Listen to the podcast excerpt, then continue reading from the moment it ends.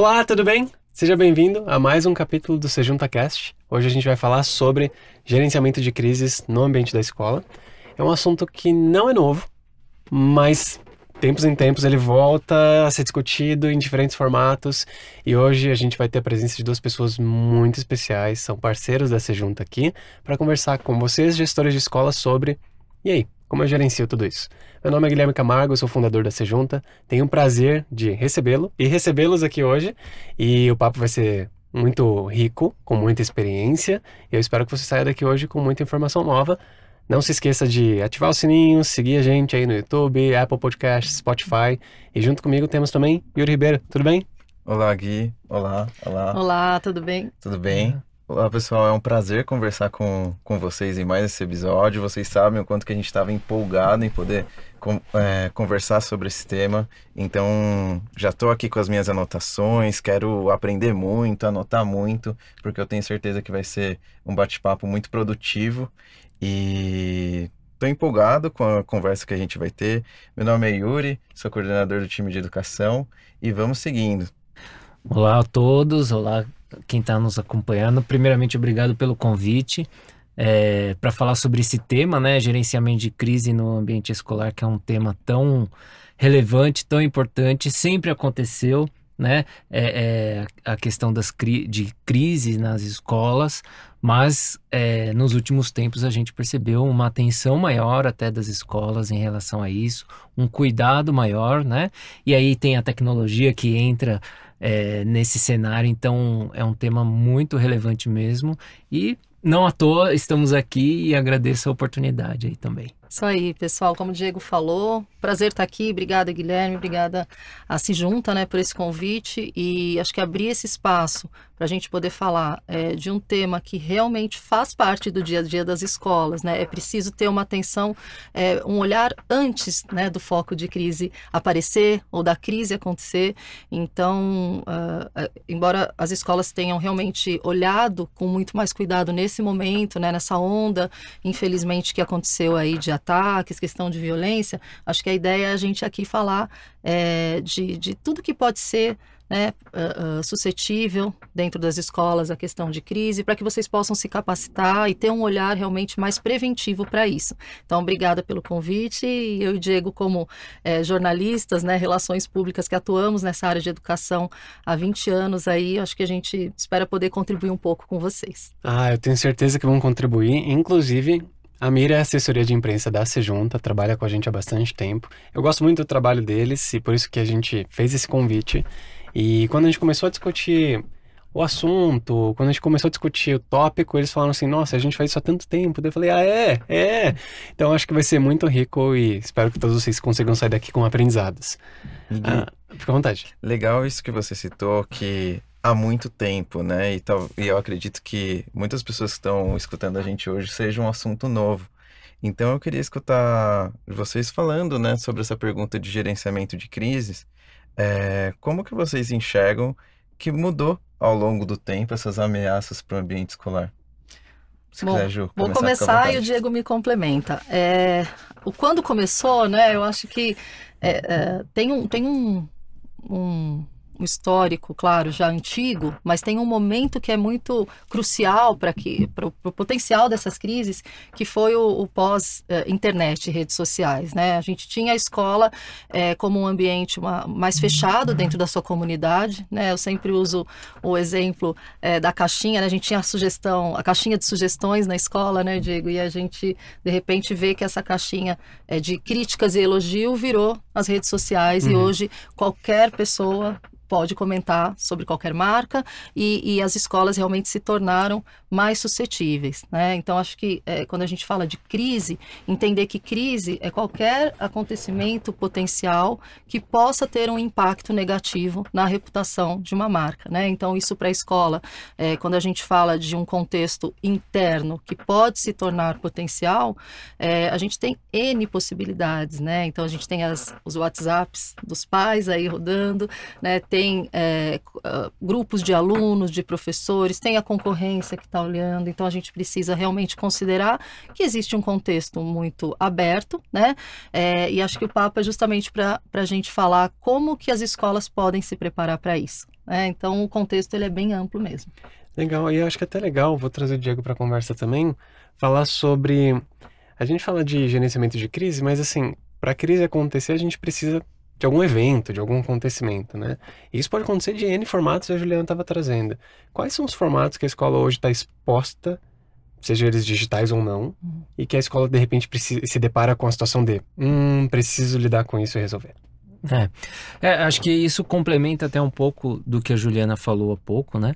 É, em, assim, um ponto que a gente sempre coloca, né? Em primeiro lugar, a gente é relações públicas, comunicadores, né? E o interesse das escolas no nosso trabalho, é, em geral, sempre foi assim, é, como marketing mesmo, como, ah, como posso ter mais matrículas, como posso... Né? Visibilidade, né? a Visibilidade, né? Visibilidade. E a gente veio com, com uma outra questão, que é a reputação, né? A reputação possibilita essa questão de um marketing maior, de uma de um, de um, de um ganho para o negócio maior, né? Mas tem o outro lado, que é justamente é, é, é a oportunidade e o risco, né? De, de os riscos envolvidos no negócio, né? Então, quando você fala de reputação, você não está falando só de oportunidade, você está falando também de riscos que você precisa mapear, monitorar, e aí vem os focos que você perguntou. Os focos toda a gente fala assim, ó, toda escola tem alguns problemas específicos. O professor que que, que, que fala coisa que às vezes não deve dentro da sala de aula, o aluno que é, é briguento, é, e assim, você tem dos mais variados níveis, né? Você tem casos até de suicídio num momento extremo. Né? E o que a gente viu nos últimos dias foi o afloramento né, de, uma, de um outro ponto, que é de uma questão externa para o ambiente interno da escola. Então, se a gente pudesse mapear quais são os 10 principais, você vai ter alguns que são muito claros. Os primeiros é assim, ó, que hoje é muito, acho que hoje é o primeiro, tá? Na minha opinião, é o primeiro. O WhatsApp dos pais é o primeiro. E ele está intrinsecamente relacionado com a tecnologia. Né? Por quê? Porque os pais e as mães, eles se agrupam, né? seja WhatsApp, seja Telegram também, uhum. né?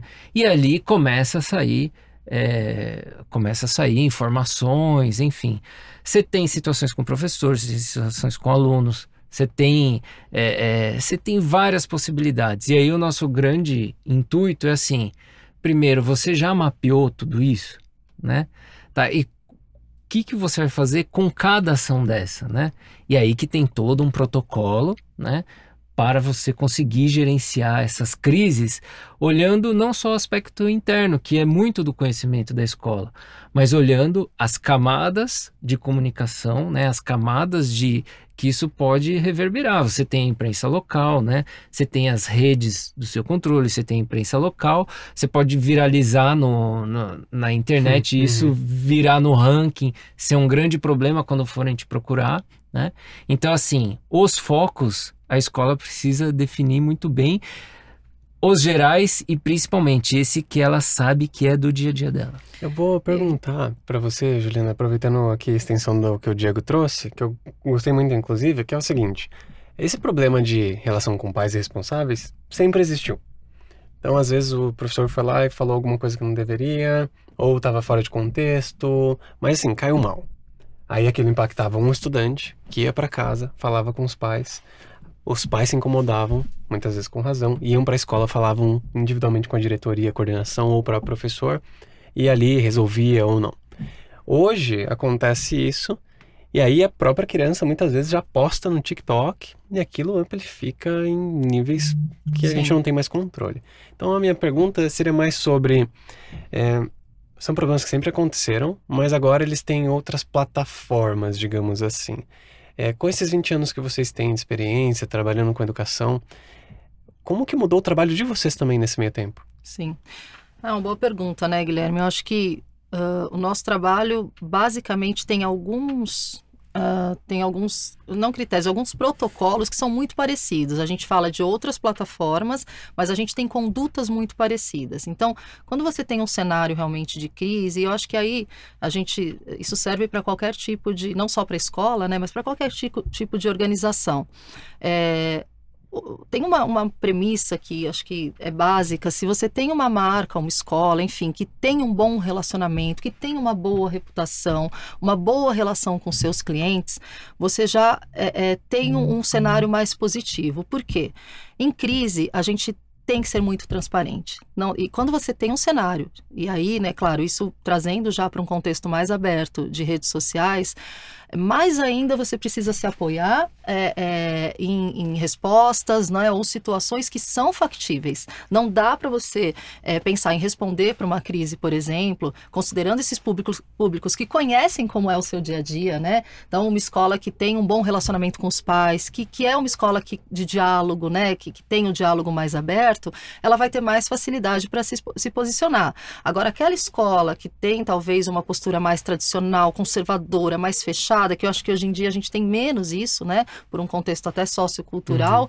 é, ela vai ter que buscar caminhos talvez mais é, tortuosos ali, né? Você precisa envolver também sempre o jurídico, envolver o pedagógico, enfim. Mas eu acho que essa, é, essa forma de você olhar para um, um protocolo de crise, ela não mudou. Você tem que considerar muito do histórico, né, para poder é, fazer as suas ações, né, os seus protocolos de crise, mas a gente tem muito mais possibilidades de vazamento da informação. Então, uma crise, como o Diego falou, que come começa hoje no WhatsApp, por exemplo, ela pode caminhar é, é, para um contexto de redes sociais, e aí você tem um certo uh, controle da escola quando está na, nas redes da escola, um certo controle. É, mas se ela vaza, por exemplo, tem os influenciadores, tem aquela mídia mais organizada também, né? Tem a mídia tradicional e dependendo do caso isso vaza também. É, então você tem um potencial de viralização muito maior de quando você não tinha as redes sociais. E eu acho que o exemplo do Covid, por exemplo, né? A gente tem a questão do coronavírus também que foi, acho que para todos um grande aprendizado, doloroso, mas foi um grande aprendizado aprendizado é a gente entender também que o acesso à informação ele está ali online o tempo todo é, e que há crises que são crises de um contexto mais é, comum a todas as escolas, né? E são aquelas crises pontuais. Então a recomendação que eu acho que é importante a gente dar aqui hoje é é, reforce o seu trabalho de transparência, reforce o seu trabalho de comunicação é, no dia a dia, porque quando a crise vem, as escolas que têm um bom trabalho, muitas vezes os próprios alunos, os, os próprios professores é, fazem a, a, defesa da escola nas redes sociais, né? E não tem outra forma de você dar uma boa resposta do que basear no, na sua própria reputação. É, então é uma questão é, realmente que é, perpassa por um, um trabalho de, de um olhar preventivo né? Para você no futuro, quando tiver, porque a crise vai bater, né? O foco de crise ele vai acontecer, você ter mais uh, facilidade para blindar a sua marca. E eu adorei a fala da, da Ju, porque era algo que eu estava refletindo aqui também, porque quando a gente fala de gerenciamento de crises, muito que vem na nossa cabeça é o presente. É algo que está acontecendo ali naquele momento e a gente precisa é, pensar em estratégias de alguma forma para se comunicar com as famílias, entre outras questões que a gente precisa resolver. Então, você citou a palavra né, preventiva. É possível realizar um gerenciamento de crises, crises preventivo? Legal, Yuri. Diego, se quiser ah. complementar, mas eu acho que tem três conceitos aqui que é importante a gente entender. O gerenciamento de crise, né? Uh, ou perdão, a gestão de crise, ela, ela tem três fases, né? O preventivo, uh, o gerenciamento de fato, que é quando você já tem um, um uhum. foco e aí você precisa entrar com a ação, e aí eu digo, 90% dos casos que batem lá na mira na agência... Já está acontecendo. Já, é, exatamente. Por quê? Porque ali sente o desespero e vai, né? Por isso que a gente sempre recomenda o trabalho preventivo. E o pós-crise, que eu acho que aí a gente vai ter bons exemplos, né? A gente tem essa crise recente aqui envolvendo contexto de violência, o que, que as escolas estão fazendo agora? A maioria das escola, escolas. Um pós-crise que é vamos reforçar essa parte da, da, da essa questão da, da, da, escola como um, um organismo de paz, uhum. né? É, vamos reforçar a questão do socioemocional. Aquelas que já faziam um bom trabalho já saíram na frente em relação a isso né? já tinha um contexto mais positivo. Então, são três, é, três uh, uh, fases, né? Exatamente, que é importante você olhar, porque a, a, a, o gerenciamento da crise geralmente é o que as escolas acabam fazendo é, e não olham muito para o pro antes e, e, muitas vezes o depois também não. Eu acho que nesse momento a gente tem um pós-crise mais é, efetivo, justamente porque foi um contexto que mexeu com todo mundo. Né? Então, e a mesma é. coisa o Covid, né? E todas são igualmente importantes, tá? Porque é, a gente fala do gerenciamento, é a hora que o balde virou, uhum. né? O leite tá, ca... tá, tá quase caindo. entornando, né? É, e quando você fala do, do antes da crise, né? É, é um planejamento que ele pode envolver até o que você fez com uma crise anterior, como pós, né? Então, assim, é, aconteceu um caso, e, e aí, o que, que eu fiz depois desse caso? Eu criei algumas, algum programa, é um caso de, de, de, de bullying na escola, né? Eu criei algum programa depois disso? Uhum. Como que eu estou passando para as pessoas, para os pais, para a comunidade, né? Como que eu estou passando a informação de que, olha, eu estou fazendo algo por algo por esse negócio que foi um leite derramado, mas assim, ó, eu estou fazendo e isso já vai ajudar no pré crise, numa eventual crise que venha depois. Então, assim, tudo está muito conectado, né? Mas todos eles, inclusive o pós, são muito importantes para você tomar como ação, para você entender e prever, né? E não ter mais a mesma situação para que essa crise não seja tão é, maléfica no futuro. Eu, eu fico pensando em crises aqui de uma maneira geral. E aí eu fico pensando que, historicamente, o ser humano, assim, a sociedade, tem errado e depois criado protocolos. Sei lá, vamos falar da Boate Kiss, por exemplo. Exato. Todo mundo se lembra da história. Sim. E depois disso, vários protocolos surgiram para caso acontecesse de novo algum incidente com fogo dentro de uma boate, dentro de uma balada, é, tivesse alguma coisa para se fazer. Por exemplo, não coloca grade né? na saída, né, é, gente, de emergência. Não coloca um muro na saída de emergência.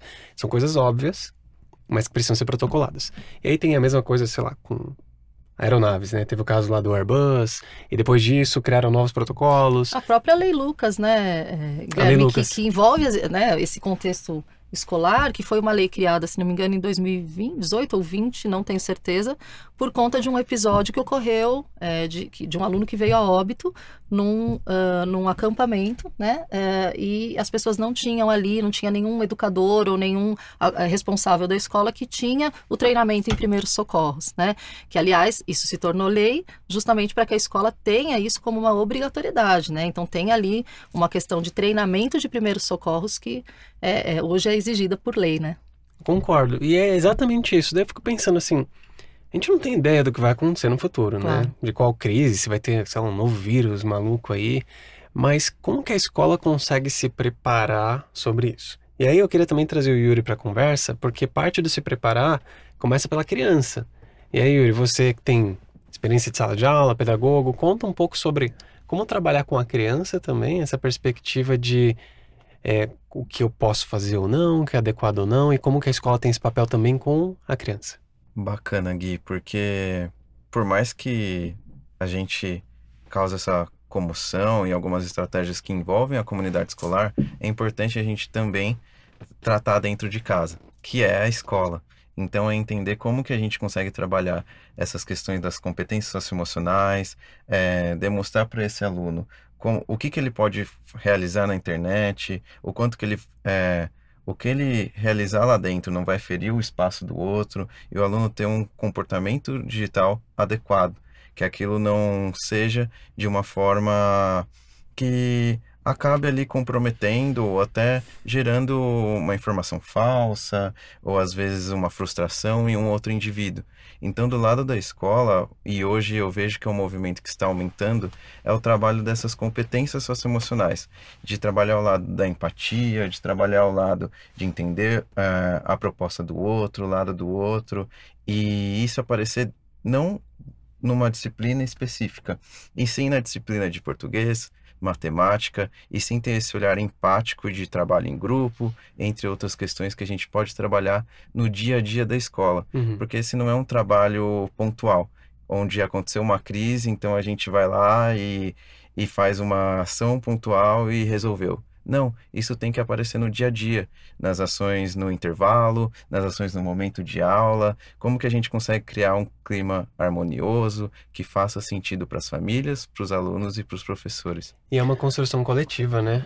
É, o, o eu estava num evento ontem, é, uma pesquisa feita com alunos e pais, né? Com 28 mil alunos e pais. É muito interessante da rede particular e, e na nuvem de palavras lá, né?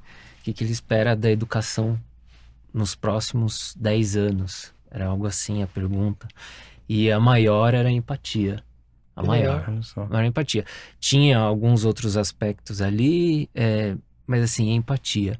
E aí vem um dos focos que acho que as escolas passaram a ter muito mais, se nós nos lembrarmos do nosso tempo de estudante e você olhar hoje o tanto que as empresas estão destinando é, esforço para isso, que é a questão do bullying, uhum. né? Eu falei agora há pouco aqui. Então, o bullying, que era algo que às vezes a gente sofria cada um do seu jeito ou é, oprimia alguém, né? É, ele foi ele foi dissecado, né? Assim, o bullying nos últimos anos ele foi dissecado para falar quem quem quem é opressor, quem é oprimido, quais são as consequências, e tá aí para todo mundo ver. Materiais de socioemocionais surgiram, é, todo mundo está passando a olhar para as redes como o, o cyberbullying ou cyberbullying, né? Então, isso é muito interessante de se ver. E aí é, é o que você falou. Se a escola não aprendeu até agora a lidar com bullying, ela está em todos os ambientes pronta para ter um, uma crise enorme. Crise a qualquer momento. Né? Seja contratando material, seja fazendo programa, ela tem que ter alguma coisa e ela tem que ter um protocolo, né? Tivemos um caso, o que, que vamos fazer? Né? Foi para a imprensa, ou foi pro, ou foi para as redes, ou foi para tal lugar, né? Tem que ter um protocolo para esse atendimento, né? Então acho que é um, é um bom exemplo de foco que antigamente não era tão relevante, mas hoje, pelo amor de Deus. É, eu gostei muito é, do que o Yuri falou também, né? Que a questão socioemocional, ela é transversal. Não tem como você né, não envolver todo, todo, uh, todos os docentes, enfim, toda a equipe é, da escola numa questão que está o tempo todo envolvendo não só os alunos, como os próprios professores, né? Porque os professores também estão extremamente sobrecarregados, né? Quer dizer, a gente tem situações, uma situação na rede pública muito diferente da rede particular, né? Aqui a gente está falando mais com rede particular, mas é importante olhar, esse olhar da empatia em todos os, né, de, de todos para todos. Eu uhum. acho que é isso que, que tá, tá muito latente, né? A gente tem aí tantas circunstâncias acontecendo é, extremas, né? É, que estão colocando isso como uma necessidade urgente. Então, é um, é um bom tema que tem tudo a ver com a questão que a gente está falando aqui do ambiente escolar, né? Da suscetibilidade, porque quando você tem um, um olhar de empatia, você tem o diálogo, você tem ações concretas, né? E a tecnologia, eu acho que o papel de vocês é fundamental, ela é vista como um meio, né? Não um fim. Então, você tem realmente um, um cuidado, né? é, no uso da tecnologia, é, de forma inteligente, tudo isso, é, de certa forma, você está criando um ambiente mais preventivo.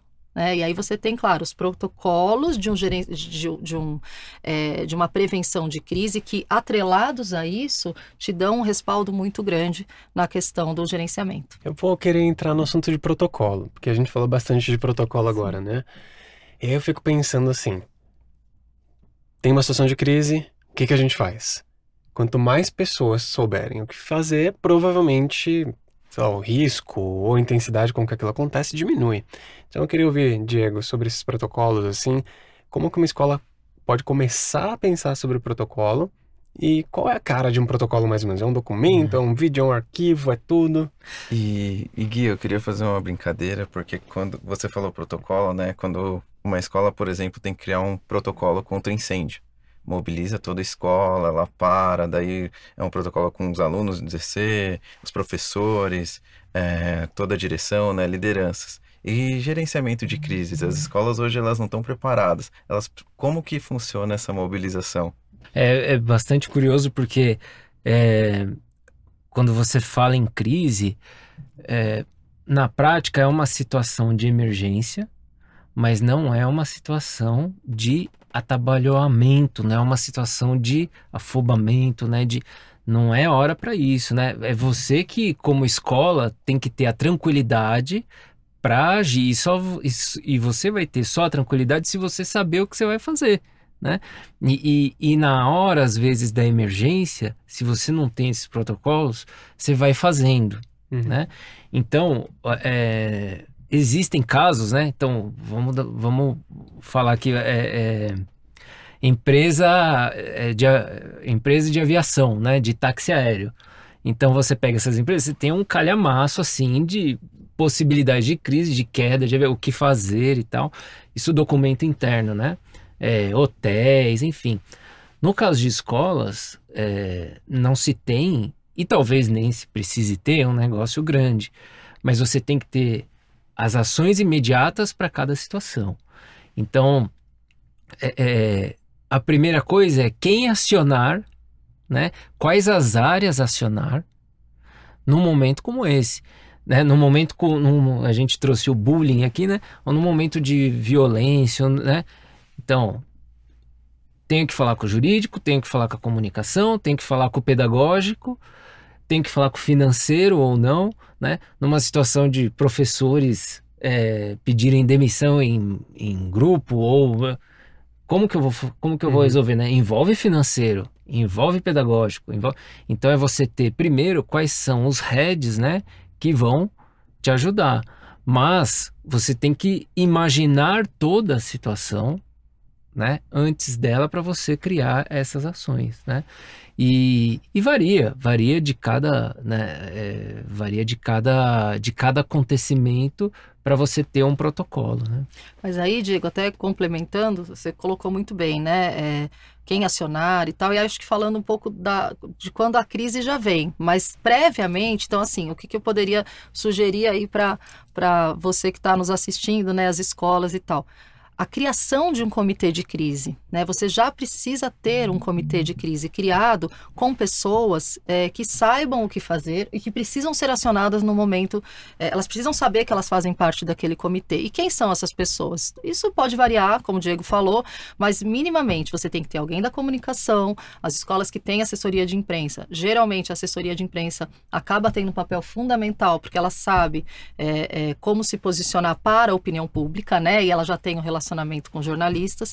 Uh, o pedagógico, geralmente, lógico, é envolvido, o financeiro. É, e, e, esse líder do comitê de crise, ele não necessariamente precisa ser o dono da escola, uhum. mas pode ser uma pessoa que tenha uma boa visão estratégica e que seja bem relacionada com todas as frentes. A crises, por exemplo, que assim é fundamental você ter, é você envolver a, a portaria, por exemplo, da escola, né? É, a equipe de marketing ali, de marketing não, perdão, a equipe de, é, de atendimento da escola, porque se bate uh, uma crise via uh, telefone da escola. Então, vou dar um exemplo. Eu já tive situações, né, já presenciei situações em que a escola recebeu uma equipe de TV da grande imprensa e a pessoa que estava na recepção abriu as portas para a escola, enfim, então, uh, para a equipe. Então, você tendo o comitê, você já vai estabelecer alguns protocolos, né, é, com essas equipes para que a coisa seja muito rápida. Dentro desses protocolos, a gente tem geralmente o mapeamento do, de risco. Então a gente fala até, isso é um termo muito técnico, é, para quem é da equipe da área de marketing sabe como funciona a análise SWOT, que é você mapear é, fraquezas e fortalezas. Então, se a minha escola tem uma boa relação é, com os pais, isso é uma fortaleza né? Mas se a escola tem uma quadra ali que, nossa, a gente sabe que aquela quadra está sendo um problema, os pais estão querendo se isso é uma fraqueza, vamos olhar para isso, né? uhum. né? Então, desde parte estrutural, administrativa, é, relacional, acho que o contexto sociocultural é fundamental para ser avaliado. Então, pô, a gente tem um contexto hoje de uma eh, questão de, de politização, eh, polarização. Então, como que os pais, né, e, internamente, uh, qual que é o posicionamento desses meus públicos e como a escola se posiciona. Então, olhar para tudo isso, mapear, porque aí você consegue ter alguns protocolos de ação já previamente estabelecidos, né? É, a gente fala de um termo técnico que é, o Q&A, né? Perguntas e respostas. Então, se eu for questionado sobre isso, como a escola vai se posicionar, isso tem muito a ver com estratégia macro de comunicação e de posicionamento da escola. Então, saber os pontos fortes nos ajuda, no momento de crise, a você ter agilidade o que é fundamental no gerenciamento de crise, né? Respostas rápidas, respostas coerentes, né? É, para que a crise não tenha um potencial ainda maior. Sobretudo quando é uma crise que coloca em risco vidas, né? Então a Sem velocidade nesse caso. Aí você entra, Guilherme, desculpa, mas no, na intensidade da crise, inclusive dentro da, da, da questão é, de protocolos, você tem como mensurar se o potencial da crise ele é baixo, ele é médio, ele é de alto potencial. Uhum. Porque isso também faz com que uh, algumas ações sejam ou não tomadas. É, eu queria falar o seguinte: pais responsáveis matriculam seus filhos na escola. Surge uma crise. Vou voltar aqui uns anos, coronavírus. O governo não sabia o que fazer. A gente não sabia o que fazer. Ninguém sabia o que fazer. Mas o que, que o pai responsável esperava da escola? Que a escola soubesse o que fazer. Exatamente. Né? Então a gente tem essa relação de expectativa muito alta. E aí eu fico pensando, muitas vezes a gente não sabe o que fazer, mas a gente tem alguma ideia de por onde começar. Então eu queria refletir um pouco sobre e essa expectativa da família, como que a escola pode lidar com ela em momentos de crise? Aí fica à vontade, Diego. É, é uma, é uma boa pergunta, né? Porque... Aí o Diego vai pensar como família ou ele vai pensar agora como. É, ele também é família, pai, né? Porque eu, eu sou pai mãe. também, né? É. é. Uma coisa que a gente faz, isso, isso tem do nosso trabalho até com, com redes e tal, assim, é, é você prever as situações de emergência que você não tem resposta, né? Então, para essas situações, você tem que ter um protocolo também, né? Falar, olha, esse caso que aconteceu, a gente não sabe o que fazer. Então, nós vamos precisar de um tempo, né? E esse tempo é o quê? Estamos avaliando as medidas, estamos avaliando as decisões do governo, né, as orientações do Ministério da Saúde para que possamos passar a melhor orientação para todos. Mas os pais, é lógico, eles têm uma expectativa, e aí eu falo como pai mesmo, é, uma expectativa de que a escola possa dar conta da segurança do, meu, do, do filho, uhum. né? E, e a escola é a escola não à toa, né? Ela precisa é, de certa forma, dar algumas respostas, nem que sejam essas. Né? É, em situações de crise, a escola precisa entender que, no caso envolvendo os pais, ela vai precisar ser a mediadora, ela vai precisar acalmar os ânimos, ela vai precisar ser essa.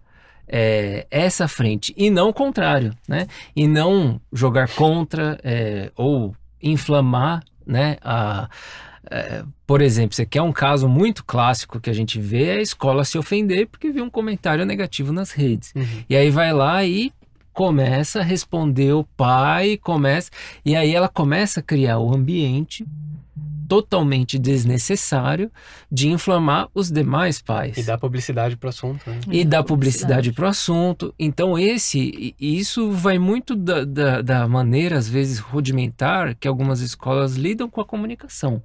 Né? Que assim, quer entender é, que que aquilo pode ser muito pior do que o que ela está vendo, né? Que o leite derramado foi pouco ainda e que cabe a ela, de repente, né, pode ser responsabilidade dela virar mais, né? Então a gente fala assim, enquanto tem pouco fogo, não vamos ficar jogando pólvora, né? É, eu acho que esse é um, é, um, é um bom exemplo, assim, sabe, Guilherme Yuri, é, de como que as escolas podem olhar para essas situações e que as redes são ótimos termômetros para você ver os pais, né? É, manter uma boa relação com os pais, lógico, é ótimo para evitar as crises, mas olhar as redes como uma boa percepção do que está acontecendo, mas sem entrar no jogo, uhum. né? Sem entrar na discussão ali e vale o mesmo para o WhatsApp. O Diego, só acrescentando aqui, acho que usando esse exemplo que, que pegou todo mundo aí do ambiente escolar, que é a questão da, Uh, foi a questão da, da violência, enfim, dos ataques às escolas. Eu acho que a gente pode entender o quanto é importante dividir com as famílias também algumas responsabilidades. Então, eu gosto sempre de, de dar esse exemplo, né? O que é do, do muro para dentro da escola é de responsabilidade da escola, mas boa parte do tempo o filho está fora da uhum. escola também. Então, é importante que os pais entendam, e aí a gente está falando de pessoas, então tem questões é, extremamente complexas, subjetivas do ponto de vista da escola, das, dos alunos, são pontos de vista diferentes que vão ser colocados no mesmo prato então, é importante que a escola também é, é, seja, que a família seja parceira da escola e a escola mostre para a família também que é um trabalho conjunto, né? É, então, que a gente entra até naquelas discussões antigas da escola, né? O que é a responsabilidade da família, da, é, a, a, família, a escola não tem a responsabilidade de educar, né? Então, é, essa questão, trazendo novamente da, uh, do, do, ataque às escolas, uh, o, o, que eu vi que funcionou muito bem uh, foram escolas que colocaram, reforçaram para as famílias o papel delas dentro de casa, de trazer para os filhos a discussão. E aí, claro, tem faixas etárias, né, uhum. em que uhum. você pode trazer de uma forma mais madura, mas a questão do acesso à informação. Né? Então, eu, particularmente como mãe, naquele período, e senti, né, eu tenho uma filha de 11 anos, o quanto ela estava angustiada com as informações que ela via de memes, né, compartilhamento em grupos da, da sala de aula, nós tiramos o celular, diminuímos bastante, né? Até porque ele é, é monitorado de certa forma, né? Para que a gente possa ainda nesse, é, nessa idade dela ter é, é uma ideia do que ela está vendo. E ela super aceitou. Nós tiramos o TikTok, por exemplo, naquele momento, falamos, não, não vamos, porque existia. Eu acho que as redes sociais é, tiveram um papel uh, uh, muito importante de potencializar o medo, né, o acesso à informação. A própria imprensa recuou, né, e acho que teve uma lição importante da imprensa também colocar, é, é, mudar os protocolos de cobertura. Então, assim, cada um tem o seu papel, né, e acho que o da escola, é como o Diego bem colocou, é muito dar esse apoio, se colocar, mas dentro do papel escola. Uhum. Então, é preciso dividir também responsabilidades é, e é importante. E eu queria perguntar, porque vocês vocês trouxeram exemplos importantes desde micro interações, então às vezes é num post da escola que um pai ele pode trazer uma indagação que não é o espaço, até problemas maiores, como por exemplo o bullying. E aí sei que muitos gestores estão escutando e muitos gestores também são pais. E aí eu queria trazer a pergunta, né? Os riscos hoje eles são maiores do que nunca, assim, por ter muitos caminhos que as famílias elas conseguem seguir. Os riscos realmente estão maiores hoje ou não?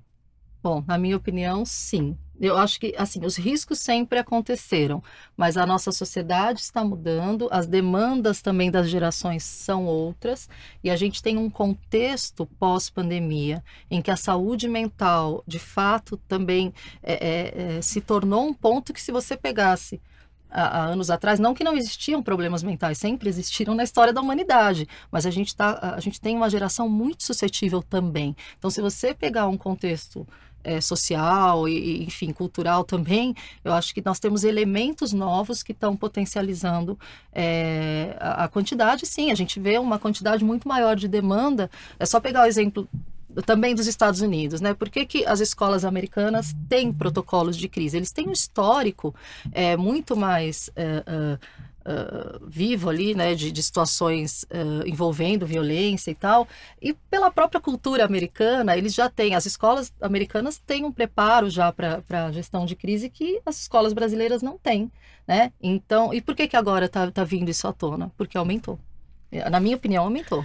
É, e tem o contexto da tecnologia e das redes, porque assim, é, potencializou, acho que muito pelo, pela possibilidade de amplificação das informações. Então, é, é assim, o, o, a, a democratização do acesso à informação possibilitou que muita gente criasse muito conteúdo e para várias finalidades. Então, a gente está aqui num ambiente digital, né? É, em, debatendo em alto nível uma questão muito importante para as escolas. E isso é super acessível para outras pessoas. O lado né? bom, né? É o lado, é bom. o lado bom. Agora, tem a. Eu não lembro a frase exatamente, mas assim, a, a, as redes sociais deram voz aos ignorantes, né? Então, existe uma parte que é.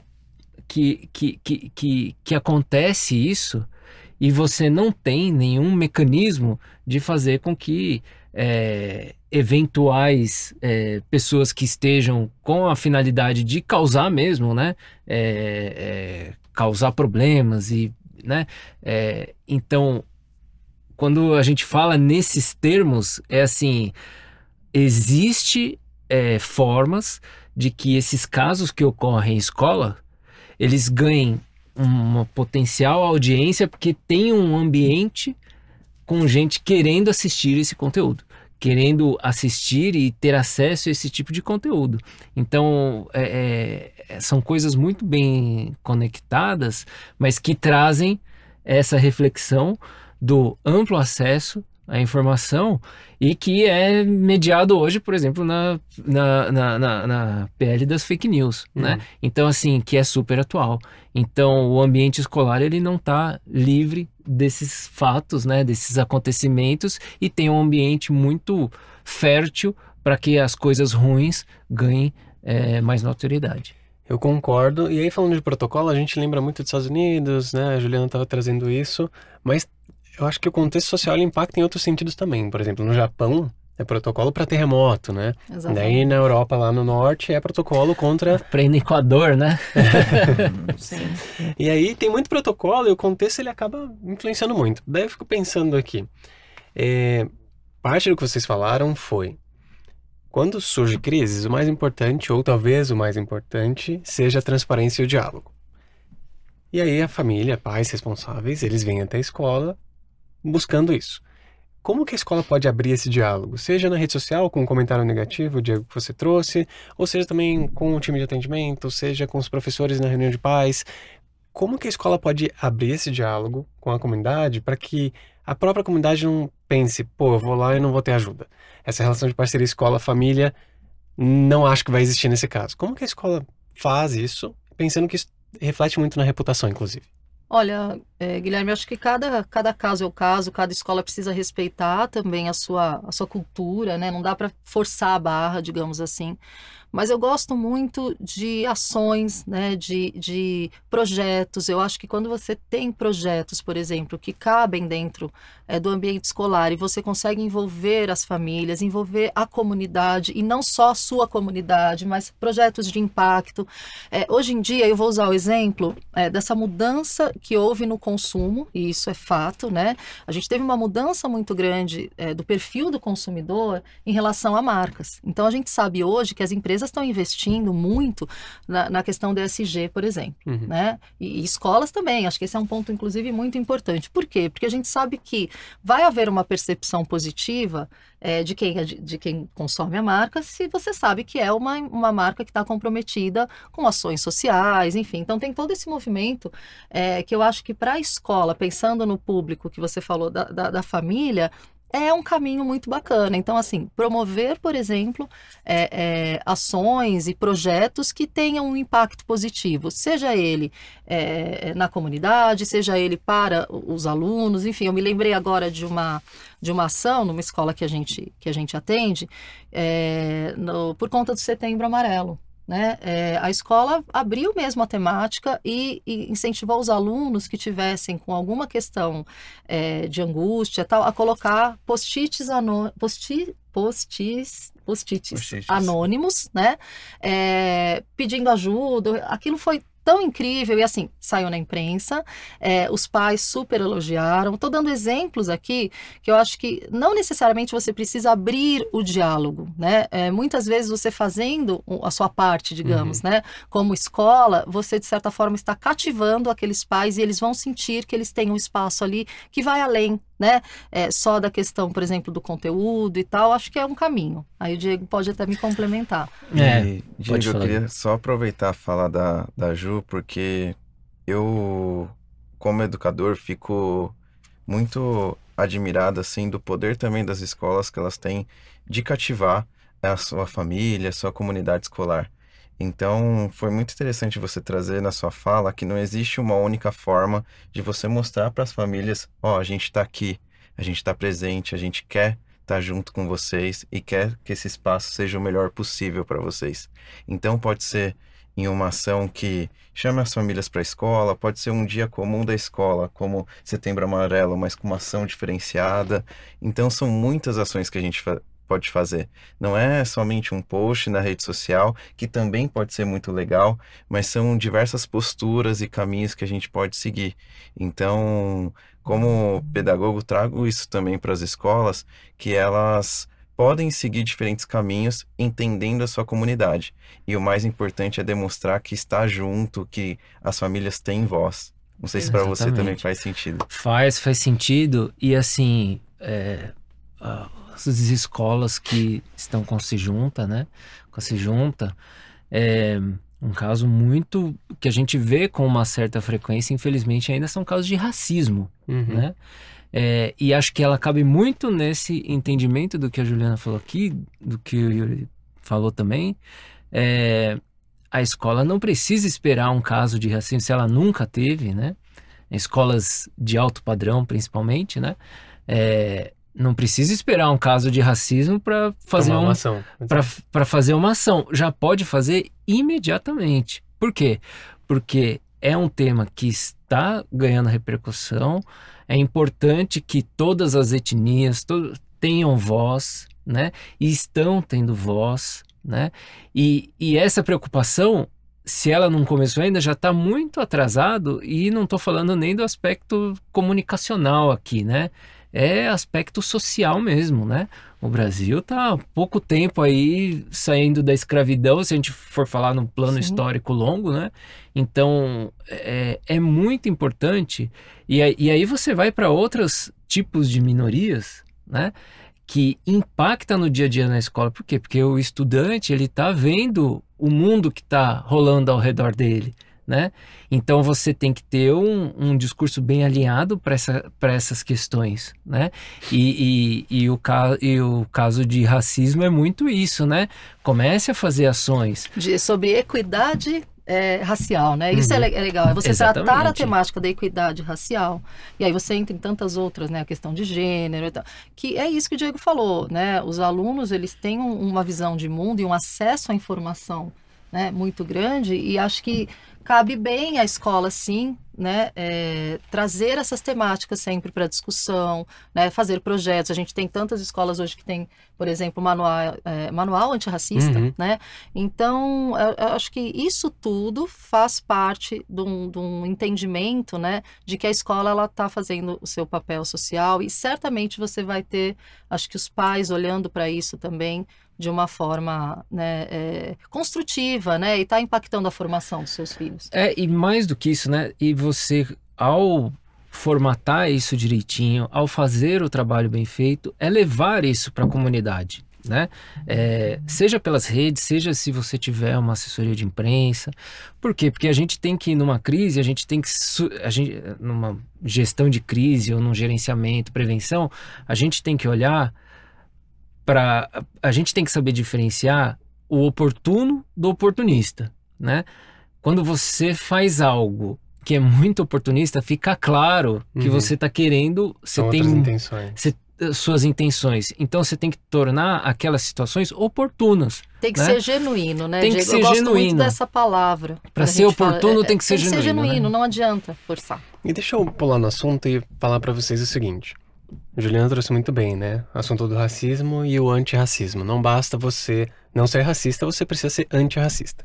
Assim como é com homofobia, xenofobia Todo e todos tipo. os tipos de exclusão, capacitismo, por exemplo. Precisa ser anticapacitista. Perfeito. E aí, o gestor da escola, eu tô pensando aqui no lugar da nossa audiência, ele tá lá do outro lado, assim, nossa, eu tô mais nervoso do que nunca, né? Porque eu preciso ser um modelo de sociedade, eu preciso ajudar a desenvolver as crianças em diferentes habilidades e competências para que elas tomem decisões sozinhas. E também tem essa lista imensa aqui que eu estou vendo aqui com a Juliana e com o Diego e com o Yuri, de que coisas que eu preciso também me preocupar. E aí, eu queria que vocês me ajudassem a entender assim, não é um bicho de sete cabeças, né? Eu acho que dá para começar, tem muitas coisas que as escolas já fazem, mas como que ele começa a construir esse comportamento? E aí, até pensando aqui que não é uma decisão do Guilherme, gestor. Sim. É uma decisão comunidade escolar envolvendo ali escola, famílias, o bairro, o departamento policial do lado, a delegacia, é, a praça. Eu queria entender com você sobre esses diferentes é, essas diferentes pessoas que influenciam no contexto e como que elas todas podem se mobilizar para trabalhar em conjunto para aliviar um pouco também a escola e o gestor que está do outro lado ouvindo. É, ouvindo você falar, me lembrei agora de uma figura que foi muito querida para gente, né? O Gilberto de Menstein, que não está mais aqui, mas ele foi um, acho que um dos precursores, assim, né? Jornalista, mas com um olhar é, de cidadania e educação. E a gente teve o prazer de conhecer. E o Gilberto, ele sempre trouxe muito o papel da escola é, como um organismo é, é, da sociedade, da cidadania, né? E ele falava muito dessas parcerias, e eu acho que quando você fala da angústia é, do, do, diretor e do mantenedor, sem dúvida nenhuma, parece um bicho de sete cabeças. Mas buscar, e ele falava muito disso, né? Buscar parcerias, buscar pessoas, né? entidades, enfim, é, que estão à frente, muitas vezes, de temáticas que ainda estão é, engatinhando na escola, acho que é um bom caminho. Né? A gente tem hoje essa facilidade também, né? Eu acho que tem organizações para apoiar, né? Tem é, é, os bons, eu gosto muito dos benchmarks, né? Os bons cases para você poder olhar, porque às vezes você sair também é, e sempre respeitando a sua cultura, o DNA. Acho que isso é muito importante. Não fazer algo que não esteja dentro é, do DNA, né? Da organização é, e que também é, fira, por exemplo, o, o público, né? De pais e de alunos. Mas aquilo que for mais difícil é tentar trazer para um terceiro, para um parceiro, porque aí você tem uma voz externa também, de credibilidade, para se apropriar da temática. Não sei se eu fui claro, mas acho que é esse conceito um pouco de comunidade, né? Não ficar, não com essa carga também tão pesada de que, puxa, deixa eu aqui fazer, implementar. Não, buscar, né? Buscar essas parcerias. Acho que esse é um caminho legal. E até aproveitando esse conceito de comunidade, uma das coisas que entram é a tecnologia. E nós da Se Junta, a gente acredita que se a tecnologia ela não for para todos, ela não é para ninguém. E eu queria aproveitar essa questão de comunidade e te escutar, Gui. Como você acredita que a tecnologia, de forma geral, também pode apoiar a causa de ser antirracista, de, é, de proporcionar acessibilidade, inclusão, diversidade? Queria te escutar. A pergunta surpresa foi antecipada, porque a gente não tinha combinado. Mas é um assunto que eu gosto muito e eu penso que a tecnologia ela permite que as pessoas, estudantes no nosso caso, né, que é o nosso objeto de foco, a gente foca muito no estudante na perspectiva de aprendizagem, mas permite que eles possam se expressar. Então, quando eu penso na tecnologia entrando em sala de aula, tem deixar a tecnologia pronta para que seja um ambiente seguro, é, acolhedor, que a gente não tenha exposições a conteúdo adulto violento, que tudo seja regulamentado em algum nível, com diferentes regras para diferentes níveis etários, digamos assim. E no uso, a gente ia explorar o potencial da tecnologia para abrir espaço para o diálogo e expressão mesmo. Porque quando a criança se expressa, a gente tem a oportunidade de educar a própria criança sobre olha, isso daqui não é legal. Nossa, que legal que você trouxe isso. De onde que você trouxe esse assunto? É de casa? É de algum lugar que você viu e leu? Então, acho que a tecnologia tem esse trabalho duplo de ser um ambiente seguro, gerenciado pela escola, e também um papel de educar os estudantes, educadores também, e famílias, sobre o que eu faço quando eu estou aqui, para ajudar a criança a tomar decisão não quando ela está em sala de aula, mas quando ela está sozinha em casa, no TikTok, vendo conteúdo e falar: hum, isso daqui não é legal. Então acho que tem essa influência principal de permitir a expressão e ajudar a entender como essa expressão ela impacta o mundo. Não sei é se consegui responder. Muito bom isso que você falou, porque é isso, né? E acho que hoje as escolas estão muito mais preparadas para receber a, tec a, tecnologia como esse apoio fundamental é, do que antes da pandemia, né? Antes da pandemia a gente tem ali um antes e depois que eu acho que se, se tem e tem muitos aprendizados, né? Embora tenha sido tão doloroso, né, o período da pandemia, um grande aprendizado para a escola é, e para professores especialmente foi ver a tecnologia como realmente um aliado do processo né? Saiu aquele, ah, né? era um bicho papão, né? Por quê? Porque era um pouco desconhecido e tinha, eh, eu acho que existia muito esse entendimento é, de que a tecnolo tecnologia e, e, e, e, pedagógico não caminhavam juntos. Porque uhum. a gente viu muito isso, né? E é muito bom hoje é, perceber o quanto é, é exatamente o oposto né? É, quando bem trabalhado, claro que é o caso de vocês. É, então é isso, eu acho que é, é, fundamental e não dá mais para desconectar. Não tem como, né, Guilherme? Na verdade é essa. Não, é. A verdade é essa, né? Isso e... já faz parte, então vamos olhar e fazer bem, né? E eu acho que entra muito na sua fala do ambiente de diálogo, que hoje a gente entende como sociedade, como comunidade escolar, é o ambiente sim que a escola tem que se preocupar, mas também como as famílias elas podem preservar os filhos é, em casa nesse uso com a tecnologia e aí até pensando nessa fala para o gestor, né? É, ele pode, por exemplo, comunicar com a família, como que ele pode ter uns primeiros passos de ambiente de diálogo, pensando também em orientação para as famílias é, dentro de casa. Queria te escutar, Diego. É, assim, os, você quer dizer os recursos que ele tem ou de, assim a comunicação com os pais por meio dos Isso, porque é mais do que, ó, oh, vou bloquear isso, pode utilizar aquilo, mais do ah, que entendi. É, punitivo e sim diálogo, sabe? Sim. É, eu, eu, vejo da seguinte forma, o Guilherme falou de um ambiente controlado, de um ambiente seguro. Eu, eu vou muito nessa ideia porque, por exemplo, o, o CEO do TikTok né, falou assim: olha, eu não. meus filhos não vê o TikTok. Por, por quê? Porque tem menos de 13 anos. Era um negócio assim, acho que até menos, né? É no Brasil que é 13, né? Então, o ambiente controlado na educação ou para as crianças, ele é extremamente necessário. Eu sou super a favor, né? É, inclusive, ele é potencial para crise, né?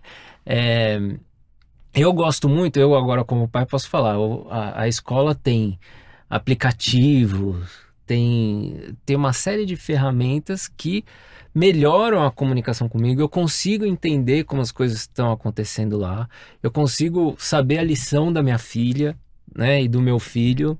É, então, assim, tem coisas que a tecnologia vem para trazer para melhorar mesmo, né?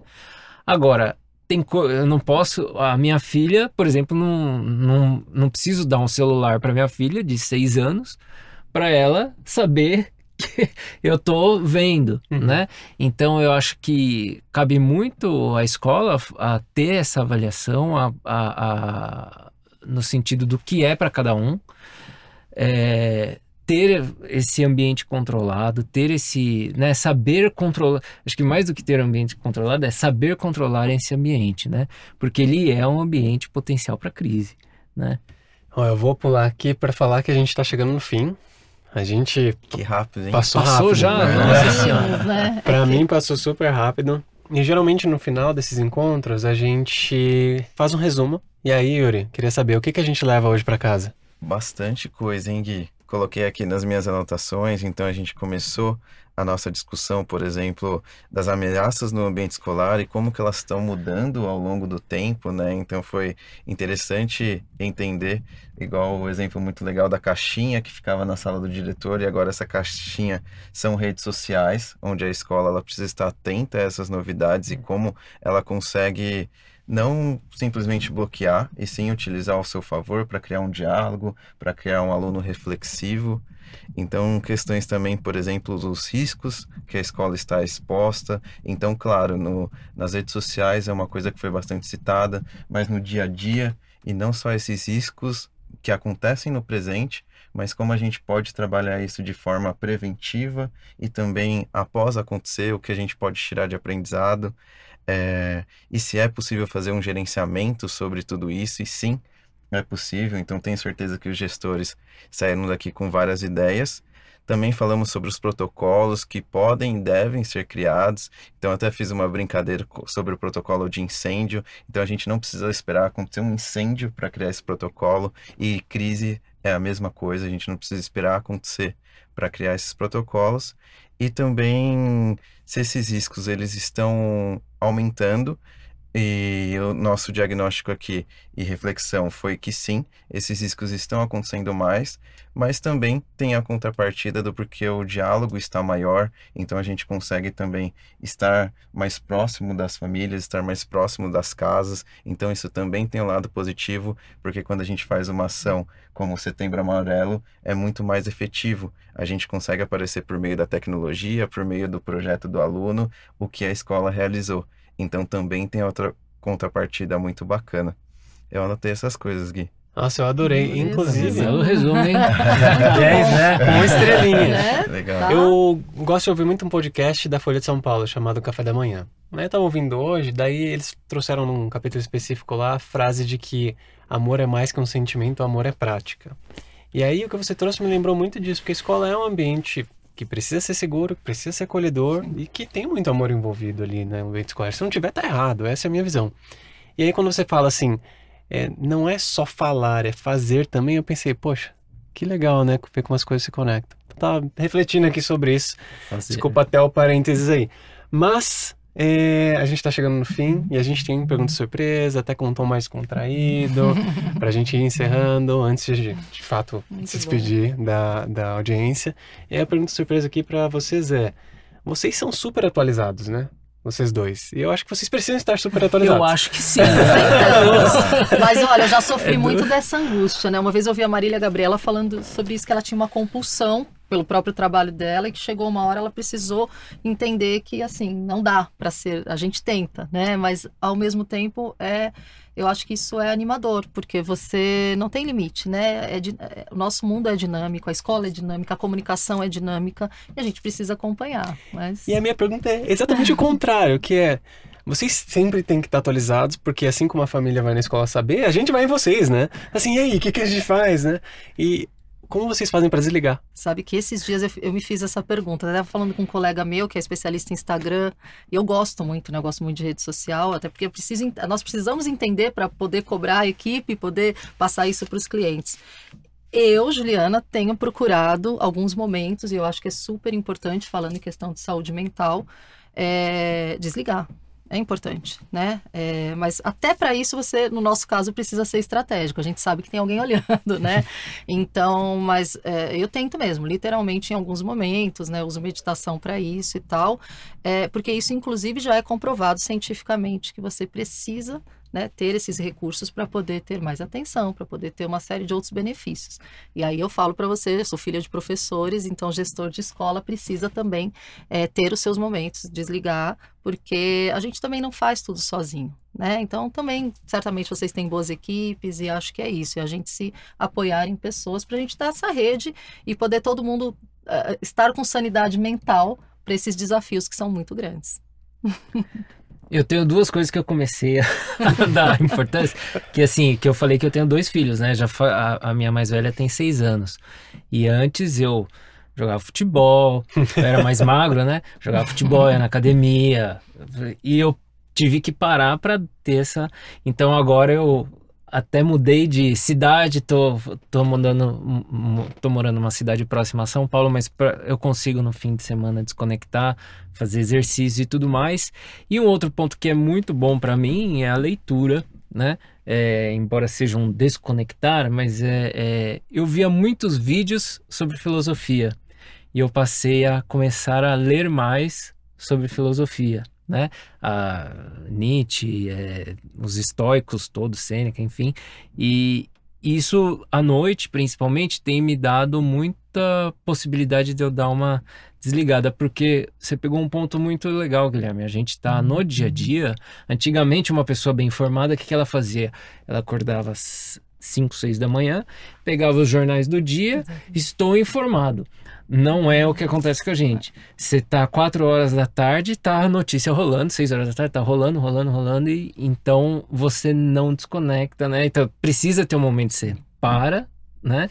Principalmente jornalista, né? Para, parou, vou fazer o meu exercício, vou fazer a minha leitura e acabou. Não quero me atualizar. E o Diego não tem chamado a atenção ultimamente. A gente vai almoçar e ele fala, na hora do almoço, vamos almoçar. Porque é aquela coisa, você fica no celular, né? Então tem que criar uns mecanismos, né? A gente precisa ser precisa. inteiro, né? Nas Sim. coisas. Concordo. Como é que você desliga, Yuri? Ah, do meu lado eu procuro colocar na rotina algumas estratégias assim de descompressão. Então, por exemplo, quando eu acordo, eu tenho comigo mesmo que eu não posso mexer no celular porque eu sei que ali já vai estar tá cheio de interação.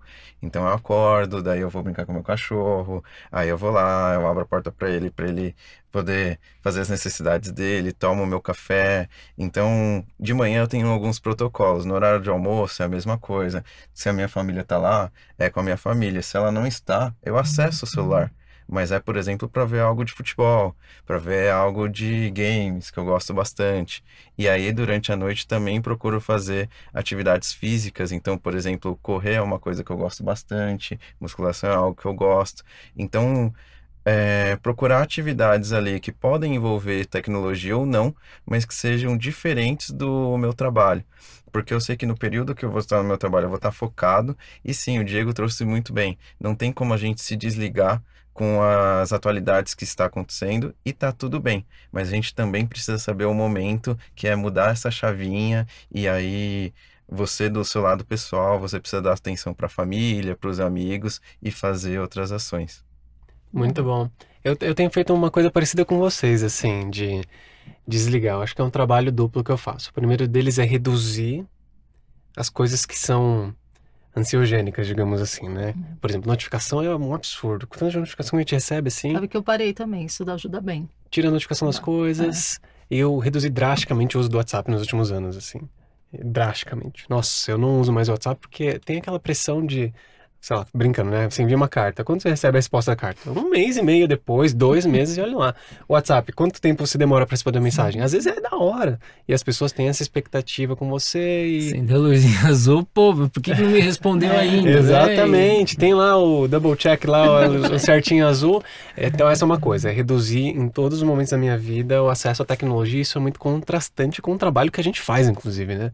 Então, para poder também para trabalhar com tecnologia, eu uso menos tecnologia. É uma coisa que tem me ajudado muito. E uma outra coisa é criar rotina. O Yuri falou das rotinas, tenho criado também de esporte, de alimentação. Às vezes a gente não para para almoçar, né? Isso é horrível. E o pior é que a gente sabe o que tem que fazer, Sim. né? Todo mundo sabe. Você vai no médico, ele te relembra aquilo, é. você fala, puxa, mas é isso. Acho que achei super bacana. Adorei a, a resposta Aquela pergunta ah, surpresa. Pergunta surpresa. E queria saber se eu tenho um espacinho para dar dicas claro. para quem gostou do papo que a gente teve aqui. Inclusive agora é a hora que eu peço para vocês darem uma mensagem final, inclusive. Agradeço Juliana, Maravilha. Diego, Yuri pela presença. Eu adorei, passou super rápido e é um assunto fundamental. A escola precisa naturalmente educar, mas também precisa comunicar. E aí, nessa educação em comunicação, tem uns hiatos malucos que a gente precisa tratar e foi fundamental a presença de vocês. Obrigado. E fica à vontade para se despedir e deixar uma mensagem para o gestor que está ouvindo a gente. Obrigada, Guilherme. A gente que agradece muito. Foi da nossa parte, tenho certeza também, até superou minhas expectativas. Não vi o tempo passar, é um tema que a gente gosta muito. É, e aí, para quem gostou do tema ou quer saber mais, eu acho que tem algumas dicas aqui que eu gosto de dar. Tem um filme, não sei se vocês já assistiram, que chama Aos Teus Olhos, com Daniel Oliveira, que mostra, não vou dar spoiler, mas mostra um pouco desse contexto que a gente falou hoje, né, de descontrole, enfim, e, e, acontece no ambiente escolar. Quem quiser assistir, deve ter, não sei se Netflix, mas aí é, é fácil de achar. É, e o famoso caso da escola base, esse é emblemático, né, que foi estudado inclusive na minha época de jornalismo, né, que eu terminei nos anos 2000, é, que é um caso típico de descontrole da informação. Escola base, acho que é o grande case é, de quando não existia redes sociais, mas do potencial é, de uma informação mal gerida, um boato pode né, o que, que, pode causar. E quem quiser saber mais sobre o assunto, aí eu vou fazer o jabá aqui da Mira, né? No site da Mira a gente tem muitos artigos também é, sobre é, essa questão, sobre o tema, então é o miracomunica.com.br. E adoramos o papo, gente. Muito obrigado, o papel de vocês é, é fundamental. Também. Agradeço a parceria de sempre, né? Estamos sempre juntos fazendo divulgações, fazendo, né, levando é, oportunidades e possibilidades de comunicação, mas acho que esse é um grande, é um grande ponto, né? Tratar bem a crise é até uma oportunidade para a escola, né? Isso vai se reverter positivamente, ela vai conseguir tratar melhor as coisas que ocorrem, né? Sem afobamento, sem, né? É, sem amadorismo, né? Que é o mais importante. E, e agradeço, cara. Agradeço, gostei bastante do papo, passou rapidinho e sempre que precisar também à disposição. Eu que agradeço a presença de vocês. Yuri, fica à vontade para deixar uma mensagem também. Oh, do meu lado, eu, eu tava refletindo aqui e é muito bacana que episódio após episódio a gente consegue conversar com gestores de educação, financeiro, TI, agora também, né, a gente pôde conversar com vocês, gestores de comunicação, e uma mensagem que eu vejo que é sempre a principal é o principal cuidado na felicidade do aluno, na felicidade do ser humano que está por trás daquelas ações. Então foi muito bacana também ver no contexto de comunicação como a gente pode ter alinhamentos ali que se preocupam com o ser humano de ter dias melhores, ações que trazem, claro, muito aprendizado, mas também muita felicidade. Então, eu trago como sugestão de vocês escutarem os nossos episódios anteriores do Se Junta Cash. Todos estão muito legais, é feito com muito carinho. E quem escutou até o final também, peço para vocês deixarem o like para quem assistiu no YouTube, quem escutou no Spotify também, seguir Se Junta no Spotify, que eu tenho certeza que vão vir ainda mais episódios agradáveis. Obrigado, Gui. Obrigado a você. E eu ia falar exatamente isso, né? A gente mede o sucesso do Se Junta Cast pelo tanto de pessoas que a gente alcança. Então, se você gostou ou se você gosta do Se Junta Cash, manda para os colegas, compartilha nas redes sociais, porque quanto mais vocês compartilham, mais gente a gente vai querer trazer, mais assuntos a gente vai querer cobrir. Deixem os seus comentários também. Agradeço muito a Mira, Diego, Juliana por terem aceitado o convite, por terem vindo. A agenda deles está super complexa, né? Uhum. Então, vocês conseguem imaginar gerenciamento de crise, escola, então eles estão super atarefados e pararam aqui para conversar com a gente. Então, queria muito agradecer e reforço um o agradecimento. Prazer. E assim a gente se despede de mais um capítulo, gerenciamento de crise no ambiente da escola. E a gente se vê então nos próximos capítulos. Muito obrigado pelo tempo que a gente passou junto e até mais. Valeu, pessoal. Tchau, tchau.